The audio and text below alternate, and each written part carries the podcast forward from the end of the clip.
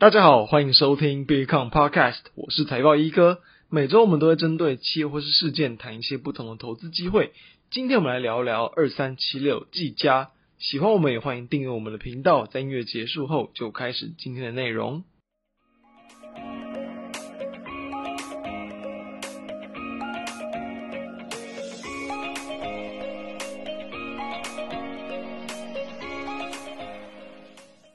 这一周台股真的是表现的非常强劲，主要就是因为说整个国际股市的一个这个观望的情绪就已经慢慢的消除了。那在美国的债务上限的这样的一个协商的问题哦，终于有比较明显的一个进展。至少在拜登跟麦卡锡都是提出比较乐观的一个看法，说在这个周末是有机会去达成一个协议。同时呢，哦，然后在近期的一些很多地区性的一些银行股啊，虽然还是很常看到就是一下大跌一下大涨这样的一个波动。但至少在最新的状况还是比较呈现在一个强劲反弹的格局，所以整个市场的一个恐慌情绪是有在降低的。那也让就是说，这个虽然说啊，在最近一段时间几乎都是靠这些所谓的这种可能尖牙股，然后一些加上其他的一些这种大型科技股，就是几档大股票来去往上去撑起的这种纳斯达克指数。再度去创下波段新高，其实对应到台股就有点像嘛，就是也是靠着大型股，靠着台积电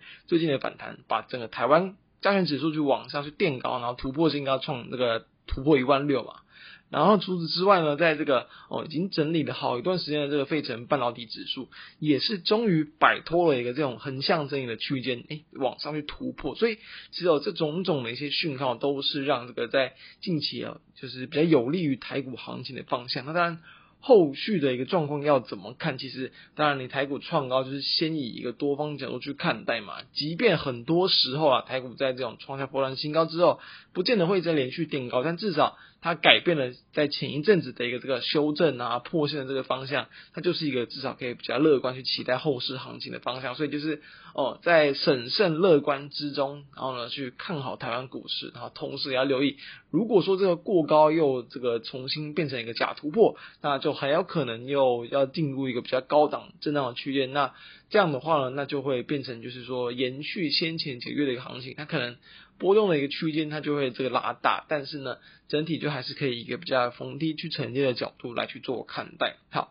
那既然在近期就是说台股突破一万六嘛，所以呢，就很多的标的都表表现得非常强势。那我们要知道，其实包含像说近期所公布的，不管在第一季的一个财报啊，不管像是在四月份的营收，其实像四月份的营收创新高的家数甚至不到二十家，所以其实在基本面的一个状况，或者是企业目前所缴出来的成绩。目前其实还不是到太好，等于说目前景气还是相对比较在弱一点点，还在一个比较缓慢复苏的阶段。好，那当然了，在这样的阶段之下，题材股那当然就是市场的一个主要的关注方向之一嘛，毕竟你没有业绩去拉。哦，那当然题材就是一个方向。那当然除了一个题材之外呢，其实大家在今年那个应该说第一季的时候有跟大家分享过，就是说在有前一段时间的行情就有点类似，就是这种所谓的只要这个个股它在后续啊是比较明确的有一些复苏、有一些回温的这个机会，其实啊股价就很有可能会有这个要不管就是你多等那些时间啊，它就有机会去往上去发动。那当然。如果说它在呈现出一些更明确的这个讯号哦，不管是从营运上，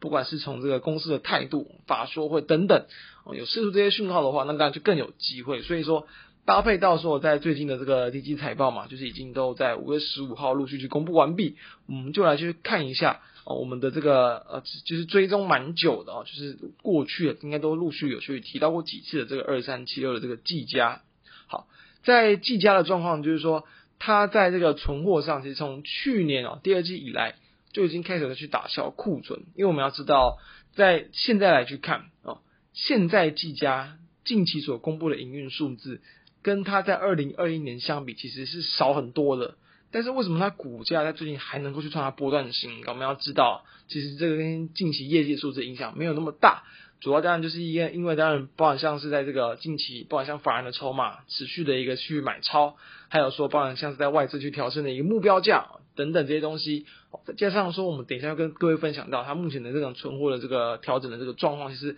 会让法人更愿意去买它。所以其实哦，我们要知道，很多时候它就如同我们刚才所讲的，它其实就是已经显示出它的一个营运的状况都已经陆续的去做好转。虽然说营收还没有见到大幅度的成长，但是这些种种迹象就已经有机会让它未来的营收是有比较明明显复苏的机会，所以就让它的一个股价在慢慢垫高的过程之中，搭配的台股创高的行情就往下创下波段新高。好，那么要知道，我们可以去，应该说啊，其实我觉得时间真的过得很快。我去翻了一下，其实在过去啊，一些在相对低档，然后去分享计价时间点哦，在比较早的一个时间点是可以去抓到在大概在二零二一年呢，就是大概。呃，一年半前啊的这个第三季左右，当时的股价其实也是经过了一波这个修正，但是当时哦，我们知道，二零二一年是技嘉算是超赚的一年，它几乎是那那一年是逐季创高，所以当时候大家在第三季分享的时候，哦，就是等于说，呃，第三季就是还没公布啊，还没公布它的财报，等于是只有前两季就是就往上跳高了一个获利，所以事后来看，它后面还有两季这个获利再去往上拉高的空间。那当时候其实我们是谈到，当时候当然就是因为那段时间点，其实整个包含像板卡的一个标的，它其实都还是会跟比特币有比较大的一个这个影响，所以当时我们谈到就是说，比特币在那段时间先经过修正，再去往上的这个飙涨，当然计价就是潜在的一个这个受惠者，同时呢，它在当下的一个就是那时候在大概就一年半前左右，那时候所比较新公布的，就是二零二一年九月份的这个营收也是创下历史的新高，所以。不然从前两季的一个 EPS 拉高，九月营收创高，然后呢，其实在这个法说会也是比较正向去看待后续的展望。我很有趣，就是说我们要这样看，连董事长、连经营层都不见得看得准景气。当时候就是在二零二一年的时候，他们其实还是蛮乐观去看待到二零二二年的整体的营运展望。他们那时候是有提到，就是说认为二零二零年的一个营收是会比一千两百亿来的还要高，因为他们在二零二一年。几乎就是在一一千两百亿再多一点，等于说他们至少预期说在明年还会有成长嘛，对不对？好，那结果因为去年就是因为这个景气的一个下滑嘛，所以我们要知道，在这个就是去年的整体的营收是一点零七元，那其实没有差到很多，大约跟他们预估就是一成多一点，所以我认为这还可以接受。但我们就是要知道，哎，其实很多时候我们事后来去看，很多就是在这种经营阶层啊、管理层的一些看法，其实当然面对到各种就是总经啊。种种的一些不确定性等等，其实都还是要去提防哦。它可能就是会有一些这个比较大的一些这个出入存在。那当然，确实，即便说在后续的一个营运展望是没有符合他们的一个要件，但是我们知道，我们刚谈到当时候的股价位阶是比较偏向在相对低的一个水平。啊，其大家如果说有空的话，可以去看一下它的一个 K 线图，大概在二零二一年的十月份，那这个股价其实大概还在这个可能七十块、八十块左右。然后呢，我们在分享之后，哎，确实，因为我们刚谈到后续的营收或是获利，其实还是很强劲，所以呢，一度我大概在一个季度的时间之内，其实股价就往上翻了一倍，哎，非常强，就是非常强的一个这个涨幅。那当然很可惜的，二零二二年，呃，就是它的一个营营收或者是获利比较明显衰退的一年，尤其是在去年的第二季，二零二一年 Q2，算是在整体的市场的一个终端需求明显的下滑，所以获利是这个表现非常不佳，等于说你在二零二一年。这么大段的一个时间点啊，直接从二零二零年就直接就是让大家知道哦，你这个营运掉了非常多，所以呢，它的这个单季的这个获利啊，去年就直接去季减了，快要去七十趴，所以呢，在后续一度也是大概跌到了大概去年的第二季、第三季，等于说你股价翻了一倍之后，几乎就是腰斩哦，就是又又是腰斩到一度最低最低，就是以还原权值来看，是有到这个六十九点六十九，就是大约是回到七十块左右，所以腰斩完好，腰斩完之后呢，当当时的状况是这样，在腰斩之后，那时候股价可能又回到八十块以下嘛。我们那时候谈到，因为当时候毕竟也还，因为本来这个财报，然后呢获利嘛，它就是会去落后它的这个当现况嘛，因为本来就是要，嗯、当季结束之后，通常至少要等一个半月嘛，才去公布这个财报，所以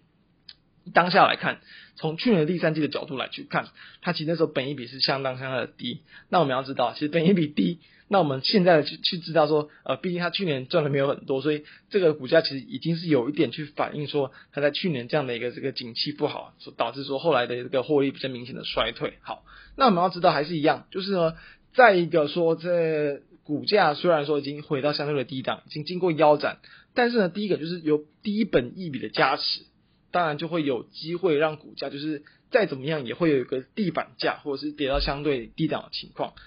更重要的事情就是说，其实，在去年的一个第二季，它就已经有开始去一个打消库存嘛，就是存货的减少。我们大约可以从在从去年哦第二季开始，去年的第一季到第二季，它的一个账上的存货其实有减少大概三十亿左右，然后去年第二季到第三季是减少了大约这个七十亿左右，然后去年的第三季到第四季减少了大约这个可能这个十呃十多亿左右，所以呢，其实都是有在去比较积极的去打消库存的情况，所以呢，这其实就已经从去年的下半年就已经可以去知道这样的一个状况，因为等于说这是去年的第二季嘛。最晚最晚就是在这个七月哦，七月十五号之前，去年经济审会去做公布，所以等于就是在去年的 Q 三，你就会去知道它的库存呐，它的存货已经有在初步了去做开始去打消，所以呢，我们要知道，在存货有开始去明显调整，同时也去领先于多数电子次产业哦，它是已经比较早去调整库存的情况。就可以去期待说后续啊，先看到这种在供需回复平稳之后，然后营运的这种反弹的力道。因此呢，股价确实在去年的这个第三季之后，也是慢慢慢慢的往上去垫高，我认为这也是蛮符合它在这段时间一个存货打消的状况。那最新的状况我们要知道，打消打消之后，那其实在去年，因为我们刚谈到。先是比如说打下了大概三十亿，再来七十亿，再来十几亿，哎，突然变得这么少，我们是不是可以去预期说，其实这个已经是在它的一个存货的状况已经慢慢是到了一个健康的水平，而这样的一个数据呢，是去年第四季嘛，所以等于大家就是等到到今年的三月份、四月份左右才会得知，这其实就是在不久之前的一个讯息，所以。在不久之前哦，其实就可以去得知说，技嘉它的一个这个存货的一个情况是已经来到一个相对健康的水平。那再到说今年第一季的一个表现，它其实诶存货反而是逆势的一个增加，增加了这个三十多亿。但不过很有趣的地方在于说，它的一个财务报告书里面，就是要去翻到比较后面，就不是只是看它的四大表那边哦，后面的这个附注里面，在它的一个存货项有出现这种存货评价利益。一般来说，我们都知道这种存货跌价损失。那提列损失呢，都是对于个股比较不好的情况，就代表说你可能有堆积过多库存，你的货出不掉，然后通过你的同事的错了这个价值又再去有减损，那当然对于股价通常就是坏事。相反的，它就是这种在一个那评价利益嘛，就是说你的产品至少是供需情况是有效的改善，但价格有回升，那就代表说供需情况有改善了，毕竟。任何商品的价格基本上都还是跟供需有很大的关系，所以也可以代表就是说它的一个库存调整暂时就已经比较明显的已经告一个段落，那也是让反而会愿意去比较持续去买进、持续去买超的一个原因。所以